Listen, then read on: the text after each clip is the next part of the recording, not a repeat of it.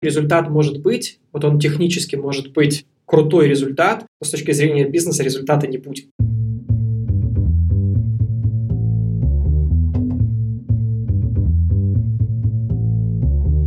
Привет, я Юра Агеев, и это 50-й выпуск подкаста Make Sense. Вместе с гостями подкаста мы говорим о том, что играет важную роль при создании и развитии продуктов.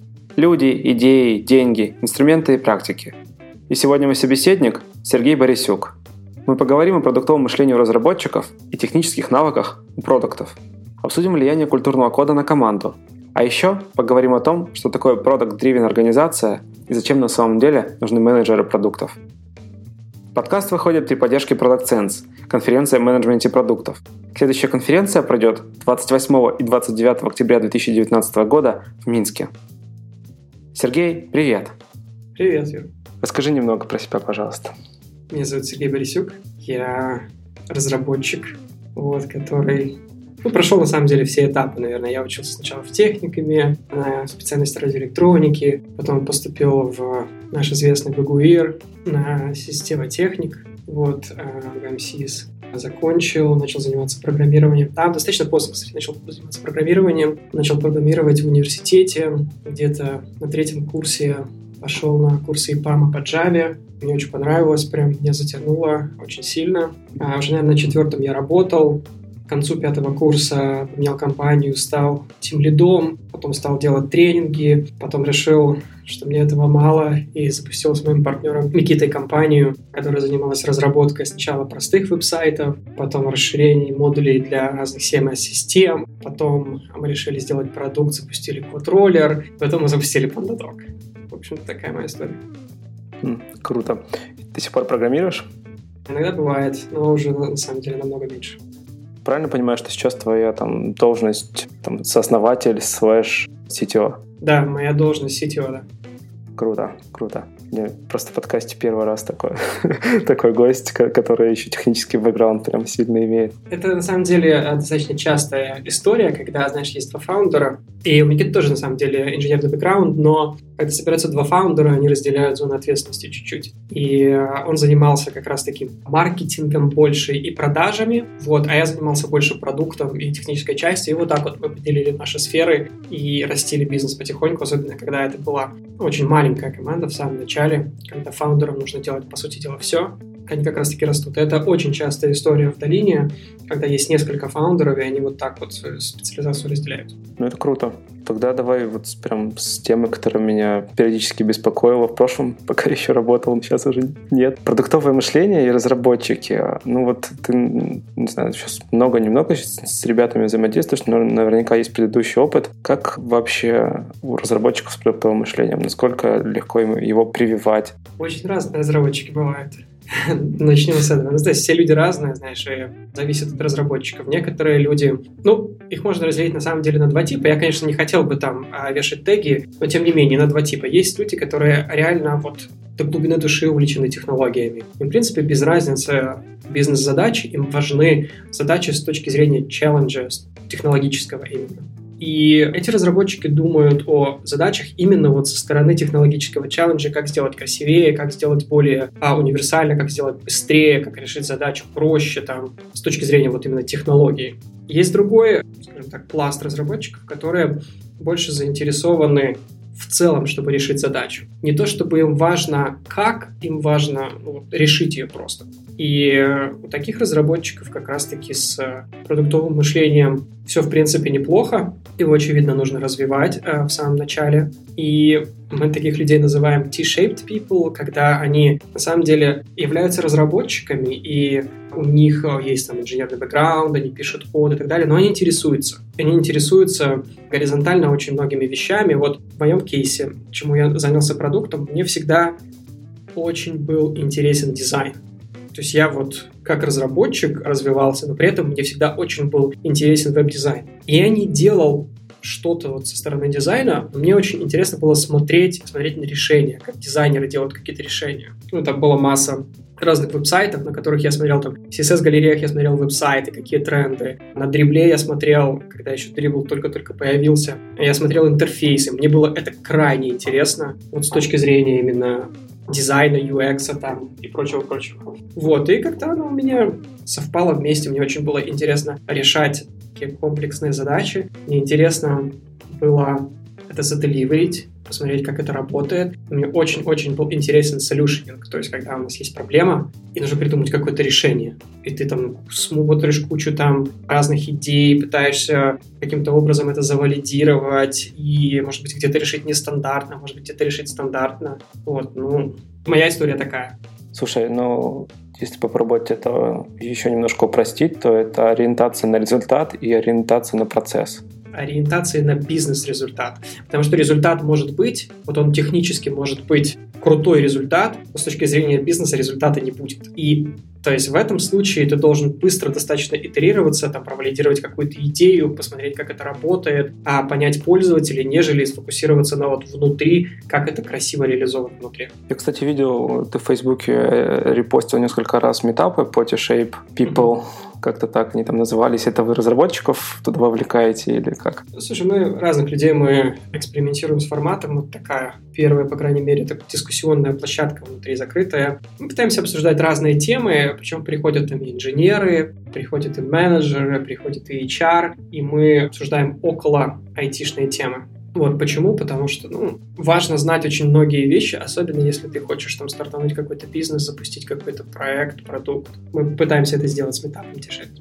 А вот именно там для разработчиков что-то специально пытались про продуктовое мышление, работу какую-то проводить? Ну, мы в своей работе это проводим. Метапов, скажем так, таких у нас вот конкретно на эту тематику пока не было. Но мы пытаемся строить это внутри Pandadoc, и то, как мы работаем именно там с пользовательским фидбэком, с тем, что разработчики смотрят, там, не знаю, сессии с клиентами. Вот, может быть, кто-то знает, такой продукт есть Full Story, который может записывать пользовательские сессии для определенных там клиентов. И у нас Full Story предлагает такой формат Full Story uh, Movie Night. Когда ты садишься и смотришь пользовательские сессии. И у тебя есть такая скор-карточка, в которую ты ставишь какие-то классные штуки и тогда, когда ты скривился. И очень круто работает, когда разработчик смотрит на то, что он сделал с точки зрения UI или там фичи какой-то заделиверил, как кастомеры не понимают, как этим пользоваться. Так вот, если ты смотришь и скривился, ты ставишь себе вот э, единичку туда. А если вот он разобрался там и круто работает, ты порадовался, ты ставишь единичку туда. Ну и в конце ты смотришь и там сравниваешь, кто сколько единичек поставил, и это как раз-таки помогает помогает развить эту эмпатию клиента. Потому что нет ничего сильнее, когда ты смотришь на свой продукт, как этим пользуются другие, и тебе стыдно. Это очень мотивирует тебя сделать лучше и сфокусироваться на важных вещах. Вот мне в своей жизни было много раз стыдно за продукт, который я производил, и это очень хорошо настраивает на правильный лад для того, чтобы адресовывать эти проблемы. Слушай, а вот еще к вопросу T-Shape, э, только уже про продуктов. Насколько продуктам важны технические скиллы? Вот ты сейчас рассказал про свой опыт. Кажется, что тебе это было очень полезно. Ну, то есть ты мог сам заделиверить, поставить какую-то ценность. Вот что ты думаешь про это? Ну, у меня мнение мое персональное, но мне кажется, что без этого практически невозможно. И с этим можно спорить, но технические знания и, возможно, где-то местами технический бэкграунд очень круто добавляют системность. Это не обязательно ты должен быть инженером. Но вот это вот системное мышление и возможность разложить сложную структуру, потому что зачастую продукты сталкиваются с достаточно сложными задачами, когда есть очень-очень много переменных и высокая степень неопределенности. И для того, чтобы тебе объяснить твоей команде, что делать, ты должен очень хорошо понимать сложные системы и построение этих сложных систем, раскладывать это на простые вещи и объяснять это своей команде простыми словами. Очевидно, они тоже поймут эту сложность, но у тебя ты перелопачиваешь крайне большие объемы данных. Вот, и неопределенность высокая. И если ты очень четко доносишь цели, очень четко доносишь, что ты делаешь, очень четко следуешь процессу на этапе реализации этого всего, всем проще, потому что инженеры так работают. И вот я за свою наверное, карьеру понял, что только у продукт-менеджера есть системность, это просто превосходные люди, которые показывают феноменальные результаты. А как ты думаешь, что эту системность прокачивает? Это нужно идти читать книжки по системному мышлению или что-то другое? Мне кажется, что инженерный бэкграунд прокачивает. Иногда прокачивает вот управление проектами, структурность это. Мне сложно сказать, я не знаю, я глубоко об этом вопросе не думал, но вот часто люди, которые именно с каким-то более гуманитарным образованием, знаешь, чуть-чуть им не хватает системности мышления именно вот в разложении таких более сложных систем. При этом это не то, чтобы там программирование, ты не должен быть программист. Но если ты, например, попробовал программирование, у тебя получается, оно тебе добавляет вот этого структурного мышления, алгоритмизации там, и прочих делов. Ну да, тебе приходится работать с какой-то сложностью, которую без разложения на составные части... Да, практически невозможно атаковать, да. да это такое да, просто... Да. Есть такая картинка, когда ручкой нарисован такой hairy mess, называется, такой просто комок сплетенный, и тебе нужно этот комок расплести. И если ты его еще больше запутываешь, никому от этого не легче. Да, согласен. Окей, читал интервью с тобой, не помню, правда, какое издание было, онлайн. И там ты такую штуку сказал, что 2018 год для вас был годом, когда компания стала по-настоящему product-driven. Вот. Можешь про это рассказать? Что ты имеешь в виду? Да, мы стали намного больше мерить. Ага. Знаешь, когда у тебя есть продукт, у тебя там есть несколько тысяч компаний-подписчиков, по-разному формируется продукт vision, э, то есть во многом в самом начале формируется на каком-то gut feeling, то есть когда ты просто придумываешь. Вот у тебя по ощущениям ты думаешь так, тестируешь какие-то гипотезы, там, разговариваешь с клиентами, но недостаточно данных, чтобы сделать какие-то выводы, еще прям такие вот паттерны увидеть на самом деле иногда просто недостаточно знаний и ресурсов, чтобы построить вот эту вот data-функцию. В 2018 году интересная трансформация произошла у нас, когда мы все-таки построили эту функцию, при этом мы не только начали анализировать данные продуктовые, да, которых у нас там очень много, и мы их там собираем с продукта, пытаемся там как-то анализировать сами, но мы построили систему, которая стягивает данные из всех наших систем, которыми мы пользуемся. Это и CRM, это и маркетинг, автоматизация, там, и прочие-прочие дела, там, биллинг. И у нас такое получилось небольшое озеро данных внутри, в котором мы эти данные имели возможность смержить вместе, то есть соединить вместе.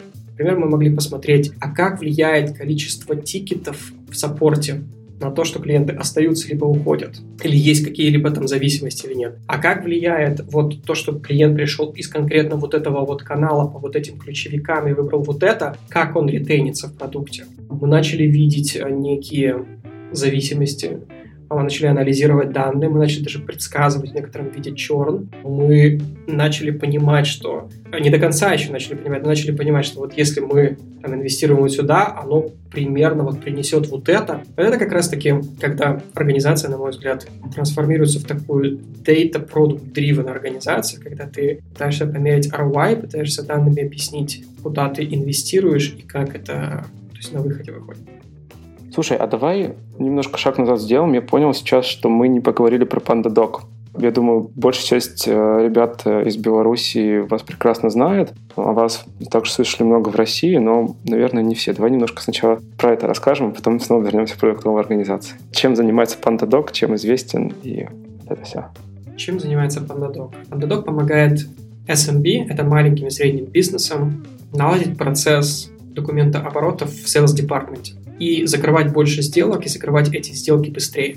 Представьте, есть некая компания, которая работает с клиентами. Как правило, эти компании что-либо продают, либо продают какие-то сервисы. И когда мы думали над этой идеей, у нас она была внутри, а есть целая история по, по этому поводу, мы поняли, что на самом деле все крупные сделки, вот, вот сейчас ты приходишь онлайн, покупаешь что-то, это Amazon. Ты пришел, добавил там в корзинку, заплатил, у тебя все очень просто. Но если ты покупаешь какие-то сервисы, либо даже продукты, либо еще что-то с большим чеком, то ты все равно имеешь дело с бумагой так либо иначе. Ну, либо с электронными документами. У тебя практически всегда присутствует один либо несколько документов в этом процессе.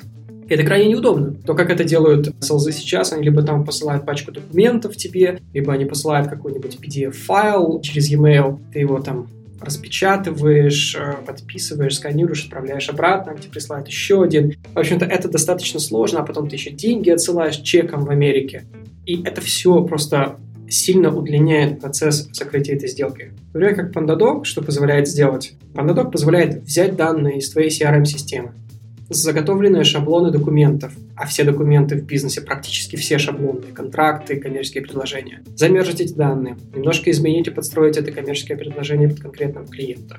Доставить это коммерческое предложение как уникальную ссылку, то есть у тебя есть возможность понимать, что с ним происходит, против того, что ты просто взял, прицепил PDF-документ к e-mail, отправил, и ты не знаешь, что происходит. Со ссылкой, когда клиент его открывает, ты можешь трекать, понимать, получать нотификацию, куда они просматривают его, как они его просматривают, что они делают на этом документе, может быть, даже дискаверить других людей, которым этот документ пересылается. Они могут этот документ подписать онлайн, и они могут даже заплатить за что-то онлайн прямо с этого документа, что, в принципе, сокращает размер вот этой вот транзакции до реально часов. Порядка, наверное, 35% документов всех закрывается в течение часа. То есть это фактически очень-очень сильно ускоряет бизнес. Вот этим занимается Pandora. Круто. И там тоже в статье ты упоминал о том, что вы недавно запустили команду Business Operations и сейчас запускаете Growth Team команда. Расскажи про это. Для чего? Что это? Вот как часть продукт-дривен организации или это что-то отдельное? Да, Business Operations, чем занимается эта команда, это как раз-таки команда, в которую входит Data Analysis, причем анализ данных не только вот продуктовых, а именно со всех частей бизнеса, потому что их крайне много. Например, зависимости в sales, в Customer Success, как влияет Customer Success, видим ли мы там какие-то паттерны поведения и прочее. Плюс команда, которая занимается как раз-таки вот этим озером данных, потому что эта инфраструктура тоже достаточно амбициозный проект. У каждого продукта есть набор сервисов, которые его обвязывают. Биллинг, например. Ну, то есть у каждого продукта, который уже в продакшене, который хочет зарабатывать деньги, очевидно, должен быть какой-то биллинг, там, подписки там и так далее. И при всем при том, что ты там используешь некие внешние сервисы, типа Stripe и прочего-прочего, тебе нужно каким-то образом связать все твои системы воедино, чтобы это все работало как часы. То есть у тебя есть провижинг аккаунтов, ты понимаешь, что эти аккаунты у тебя есть в CRM, ты можешь их трекать, понимать, какая там активность, в каком они находятся состоянии. Это все отображается в твоей биллинг-системе. Твои там саппорт-системы привязаны к CRM, ты можешь это тоже все трекать. Это достаточно большая часть работы, которая на самом деле невидима вообще, то есть вот извне. Но это та часть работы, которая очень сильно влияет на ну, это как фундамент, по сути, компании. Чем он крепче, тем... Она как раз-таки акселерирует во многом этот рост. То есть ты, конечно, можешь там вкладываться в продукт, но если у тебя отваливается и разваливается все на этих этапах, то зачастую вложение вот в эту часть, она может принести достаточно высокий ROI по сравнению с тем, что ты мог бы там что-то сделать в продукте, еще фичу какую-то. И мы решили, что мы хотим вкладываться. Почему? Потому что так как мы фокусируемся на SMB, у нас достаточно высокая скорость и достаточно высокие там volume. И для того, чтобы сделать машину рентабельной и машину работающей, нам нужно с точки зрения операционной сделать ее просто превосходной. То есть быстро справляться с большими объемами, по сути, да? Да, чтобы нигде ничего не проваливалось, потому что ну, у нас есть много маленьких клиентов, например, там один-два сета. Очевидно, с точки зрения каких-то затрат мы не можем на них потратить много денег, потому что мы фактически не будем тогда деньги зарабатывать. То есть не будет позитивного ROI. Однако, если мы сделаем эту систему автоматизированной и на скилле сможем их лучше поддерживать, онбордить, объяснять им, как пользоваться, может быть, смотреть, какие клиенты в красной зоне, с ними контактировать через саппорт и им решать какие-то проблемы, то если это операционализировано и работает очень четко и слаженно, и автоматизировано, самое главное, то у тебя намного больше вот этих рычагов, через которые ты можешь сделать намного более высокий ROI с меньшими затратами. Слушай, а как вообще идея появилась? Вы где-то ее увидели или сами пришли к этому умозаключению, что процессы нужно? У нас была такая идея, что нам нужно сделать такая мантра, которую мы себе поставили в начале 2018 года. Predictable, scalable, repeatable.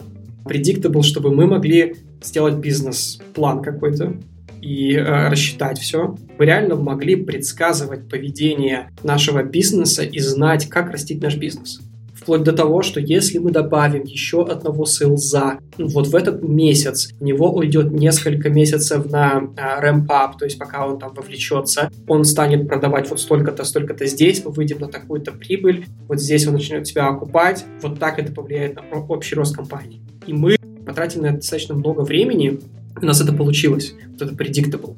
Scalable мы хотели, так как у нас есть predictable модель, мы очень четко можем понимать, как мы можем скейлить наш бизнес, растить наш бизнес. Если мы вливаем эти деньги вот, вот в эти каналы маркетинга, это результирует в столько-то лидов, это результирует в столько-то opportunity, столько-то селзов нам нужно для того, чтобы закрыть вот такой-то ревеню, вот такой-то LTV, вот такой-то метрики. Это самое главное, да. И predictable, и, соответственно, для этого нам нужны были данные, для этого нам нужны были очень четкие процессы, для этого нам нужна была автоматизация. Команда как раз-таки BizOps 'а, мне кажется, это достаточно крутой такой кейс в нашем случае, как это произошло, и это дальше развивается и очень сильно влияет на бизнес.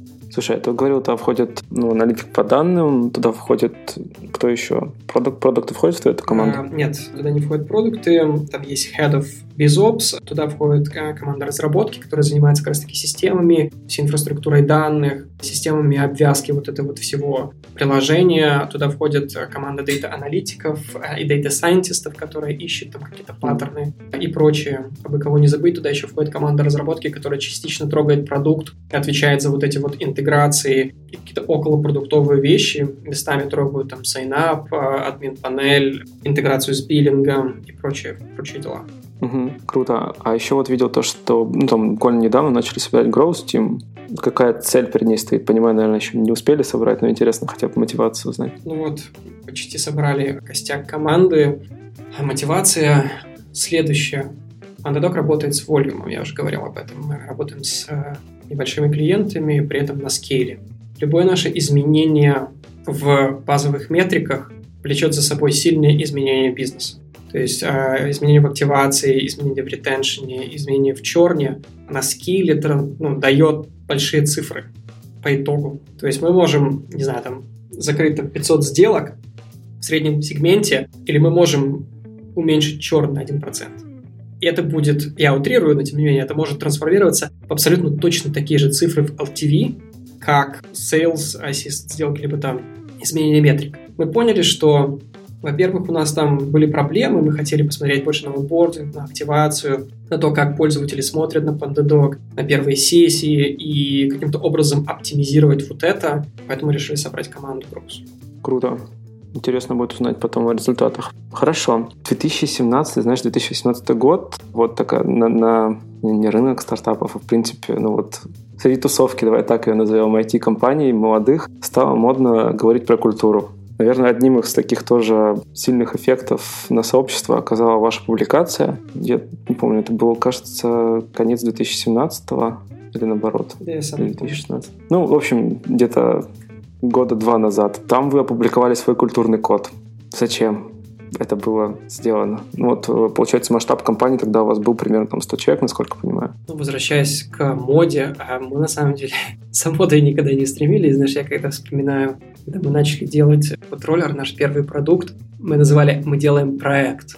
Тогда стартапов не было, мы про это честно ничего не знали. Ну, то есть нам э, просто было интересно сделать какие-то вещи. Нам, нас иногда спрашивают, сейчас вступлю чуть-чуть, но нас иногда спрашивают, там, а вот как вы там выходили на US Market? Да мы с него начинали, мы никогда не думали про какие-то там шаги там и так далее. У нас была всегда там глобальная цель, там глобальный бизнес мы хотели запустить. Это там, нам никогда не интересовали какие-то локальные конкретные рынки. Мы всегда думали вот как-то так, знаешь, глобально, не особо там за модой стремились. Возвращаясь к культурному коду, все произошло из-за проблем внутри, которые у нас были, это не было вообще никакой, я не знаю, там, типа пиар-истории и прочим-прочим. Мы просто начали набирать, э, вот в Сан-Франциско у нас было несколько попыток набрать VPs, вице-президентов, в Sales и в Customer Success. Мы набирали и фейлились. И мы понимаем, что через месяц, блин, ну что-то не то, вообще как бы не, не ну, мы, мы не этого взяли.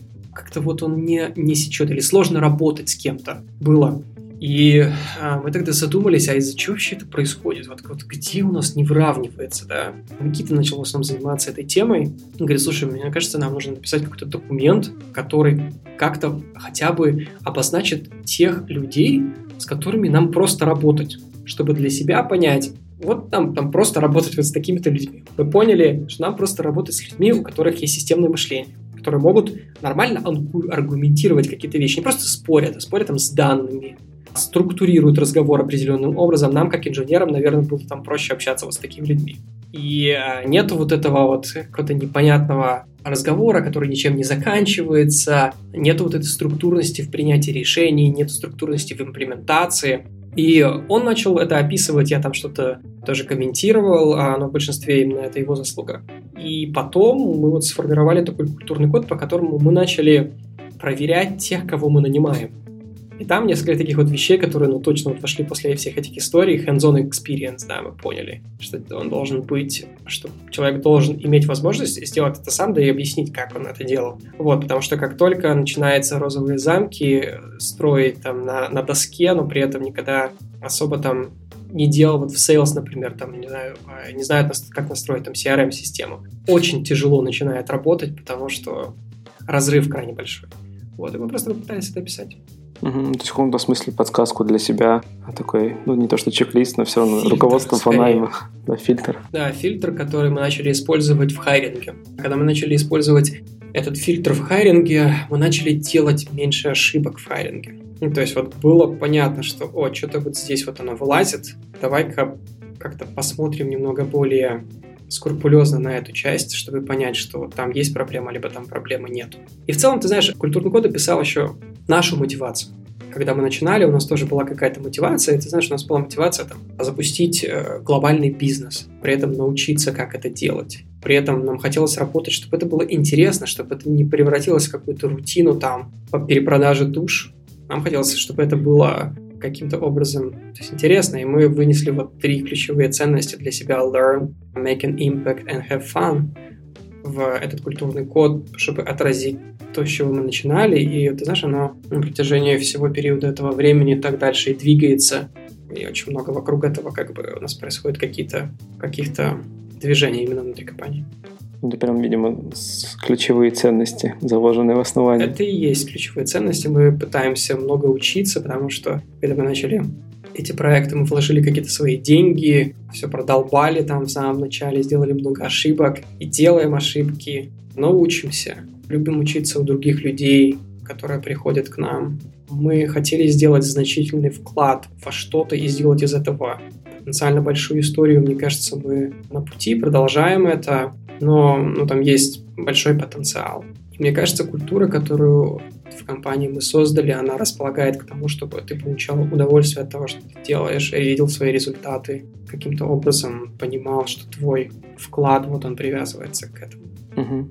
Я нашел дату публикации, это было начало 2018 -го. Еще была одна статья как раз интервью с тобой в начале 2019 -го. Угу. То есть, по сути, такой, наверное, чуть больше года прошло, да, после Я думаю, описания что он внутри, фильтра. Внутри он был дольше. Раньше. Просто, просто ага. его выложили там полтора года назад или сколько это было. Вот. А он иногда претерпевает какие-то небольшие изменения. Мы там что-то полируем, что-то становится менее актуальным, что-то становится более актуальным. Мы добавляем какой-то структуру. Вот недавно мы немножко его переделали, чуть-чуть подредактировали values и добавили туда секции по поводу роста внутри компании, как мы видим рост и какие мы можем предоставить возможности для наших сотрудников расти и, и, и чтобы, чтобы мы хотели видеть по итогу.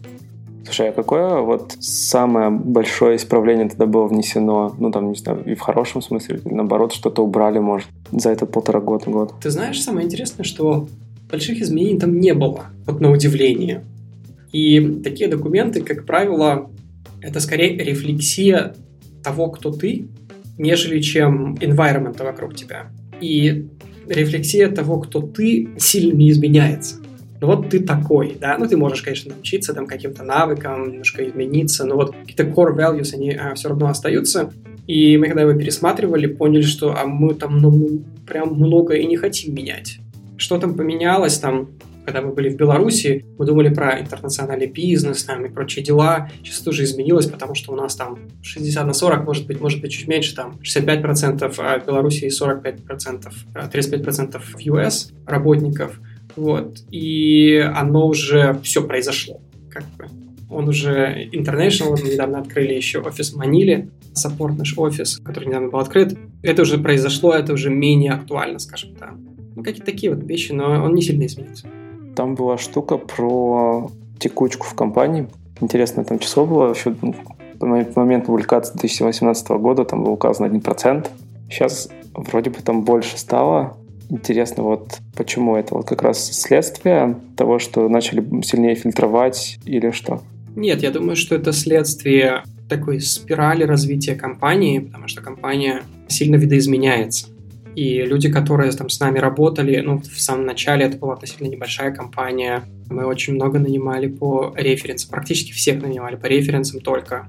И это была такая очень, как это правильно сказать, ну, небольшая команда, которая сильно сплоченная, но у каждого человека есть какой-то цикл развития в компании. Кто-то решил переосмыслить там свою жизнь, а кто-то а, решил пойти делать бизнес. Я думаю, что, ну, то есть ни для кого не секрет, что там Женя Невкин когда-то работал в PandaDoc, который основал Маскарад, продал Фейсбуку. Максим Каменков, который сейчас CEO Splitmetrics. Леша Кручинок, который занимается travel стартапом. У нас ну, были люди, которые просто уходили открывать свои собственные компании, что очень круто. И такая текучка нам нужна. Компания растет, и, знаешь, она входит в такую как бы циклы. И вот был какой-то цикл, когда у нас ну, практически не было какой-то текучки. Потом компания росла, развивалась. Какие-то люди решили двигаться дальше. А, те, кто были с нами изначально, ну, то есть решили отдохнуть там или еще что-то. Но это абсолютно нормально, я вообще не вижу в этом никакой проблемы. Мне кажется, это крайне натуральное так, развитие, развитие истории, когда люди некоторые уходят. Самое главное, чтобы Самое главное, как, чему они научились в компании, да, и какое у них вот впечатление после.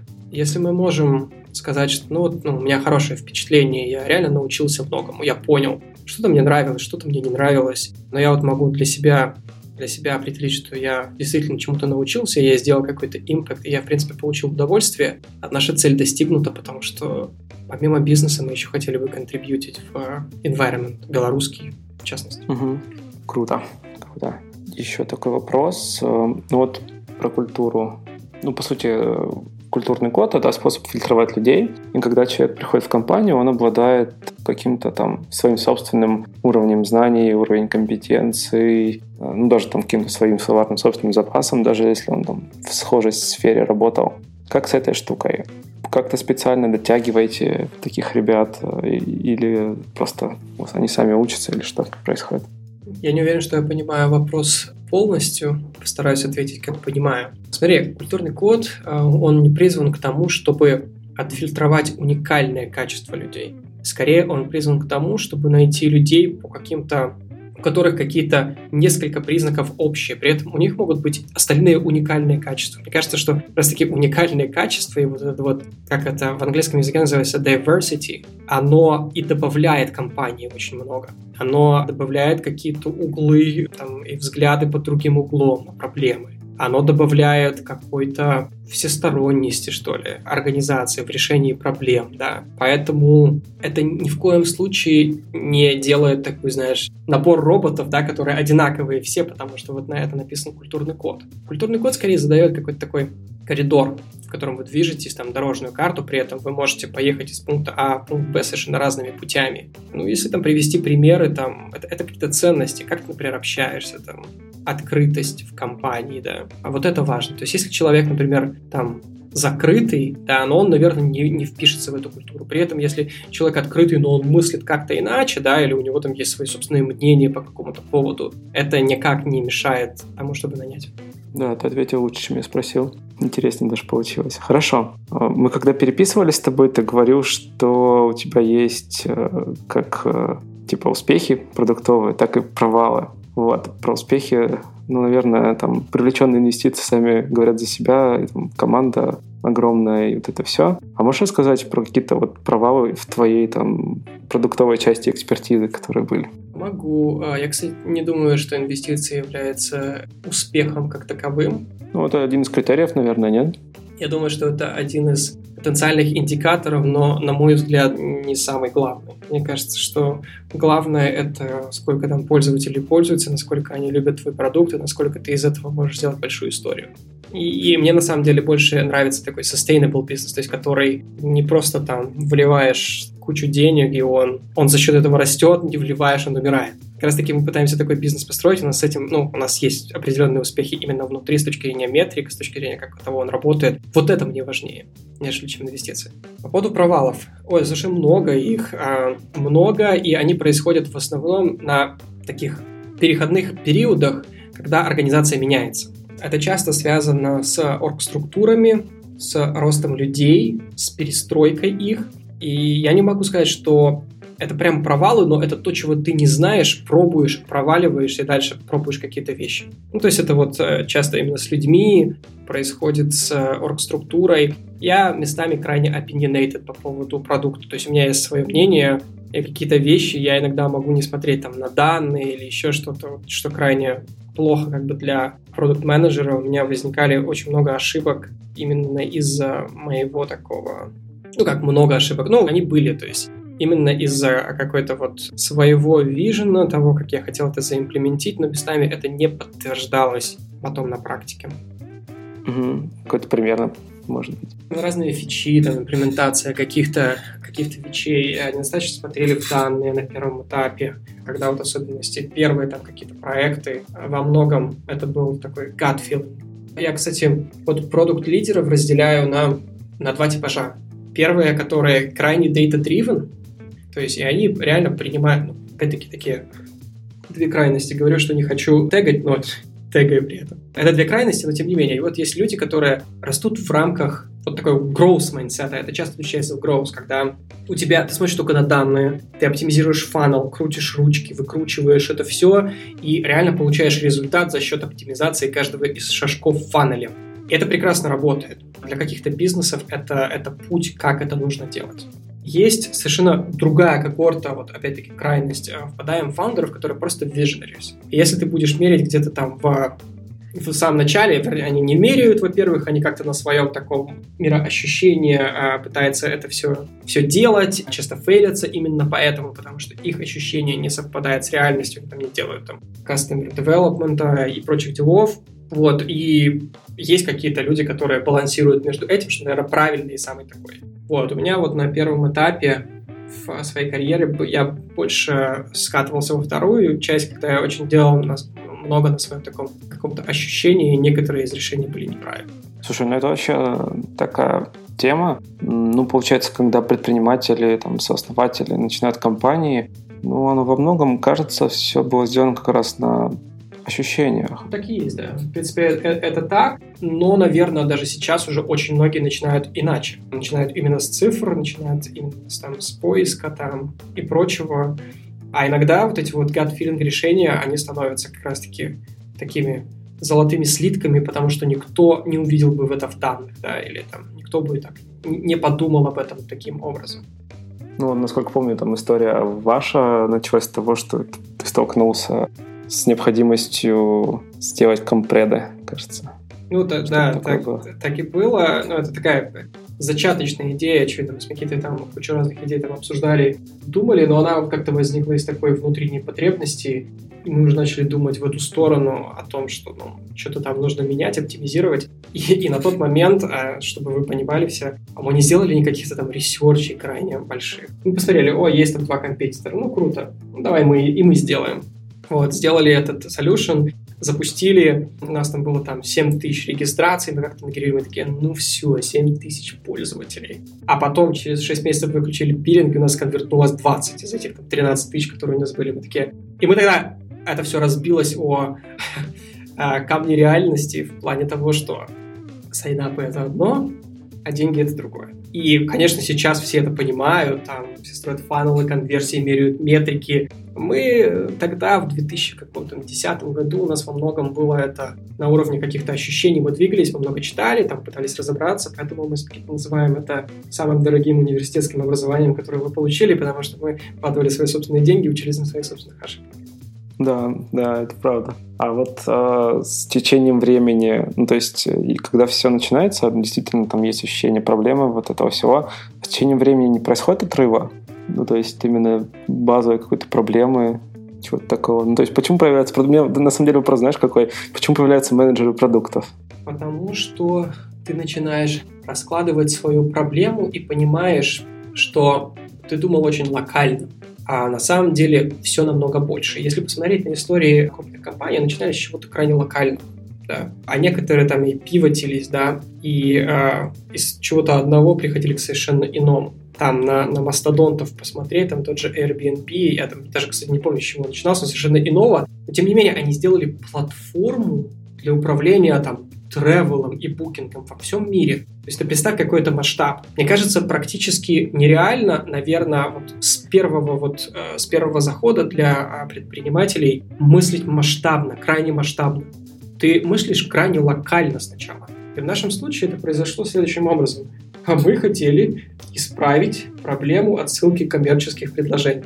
Я до сих пор помню, когда мы поехали на TechCrunch Disrupt, мы, у нас это был наш пич. Мы хотим исправить э, проблему посылки коммерческих предложений. У нас все таки смотрели, инвесторы, это, знаешь, вот вот все журналисты такие, ребята, идите вы со своими коммерческими, тут вон блокчейн тогда не было, тут вот там, не знаю, мобильный там конструктор стоит, это намного круче. И все такие, ясно. А вообще ничего секси, неинтересно. Вот. А у нас это была реальная проблема. Мы всегда как бы шли от этого. А потом это ты как на машине едешь, знаешь, вот такой по пустыне, и у тебя есть такой горизонт. И чем дальше заезжаешь, тем больше видишь. Тем дальше заезжаешь, тем дальше видишь. И ты начинаешь итерироваться и понимаешь, что, окей, а клиенты меня спросили, слушайте, а как у вас можно переназвать кнопку «принять коммерческое предложение» на «принять контракт»? Мы такие, так, тут поподробнее. И мы понимаем, что, слушай, а мы создали систему, на самом деле, не для коммерческих предложений, а для любых бизнес-документов, потому что они все шаблоны. И то, как они их создают, очень похоже. Мы такие, интересно, давайте-ка мы а, посмотрим на это шире. Хорошо, теперь мы платформа для sales документов. Окей, прекрасно. А может быть мы добавим электронную подпись и начнем подписывать? Да, мы теперь платформа для того, чтобы генерировать, доставлять, трекать и подписывать коммерческие предложения. А какая проблема у бизнесов? Они после подписания должны получить деньги для того, чтобы начать работать, либо их бизнес функционировал.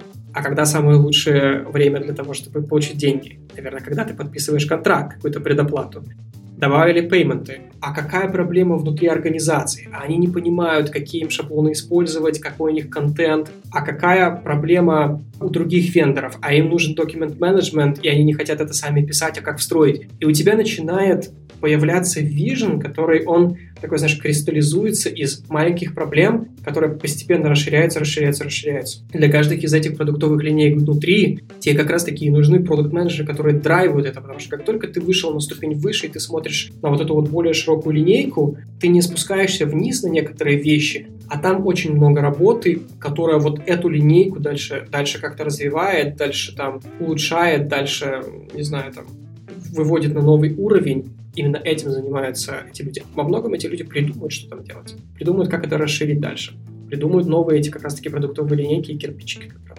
Хорошая мысль. Я просто слышал немножко другую версию, такую, знаешь, более шутливую, но идет хайп на продуктов, и некоторые люди шутят, что продукт — это человек, который придет и сделает хорошо. Вот, потому что, ну, типа, предпринимателю не хочется просто это делать, нам надоело как-то. А что он хорошо сделает? Ну вот именно, все.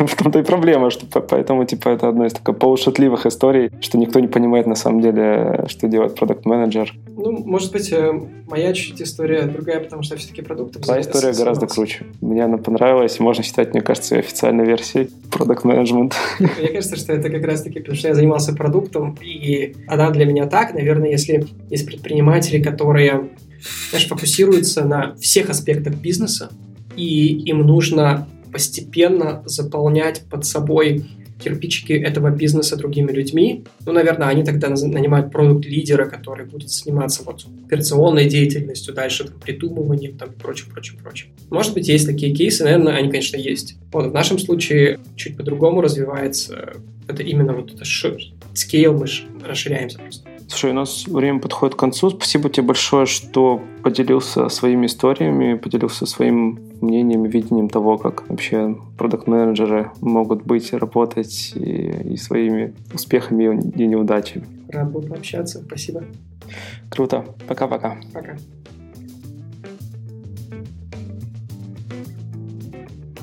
Итак, в этом выпуске подкаста Make Sense вместе с Сергеем Борисюком мы поговорили о продуктовом мышлении у разработчиков и технических навыках у продуктов. Обсудили влияние культурного кода на команду, поговорили о том, что такое продукт-дривен организация и зачем на самом деле нужны менеджеры продуктов. Подкаст выходит при поддержке Product Sense, конференция о менеджменте продуктов. Следующая конференция пройдет 28 и 29 октября 2019 года в Минске. Это был 50-й выпуск подкаста Make Sense и его ведущий Юра Агеев – Подписывайтесь, ставьте лайки и присылайте обратную связь. Спасибо, что были с нами. До следующего выпуска. Пока!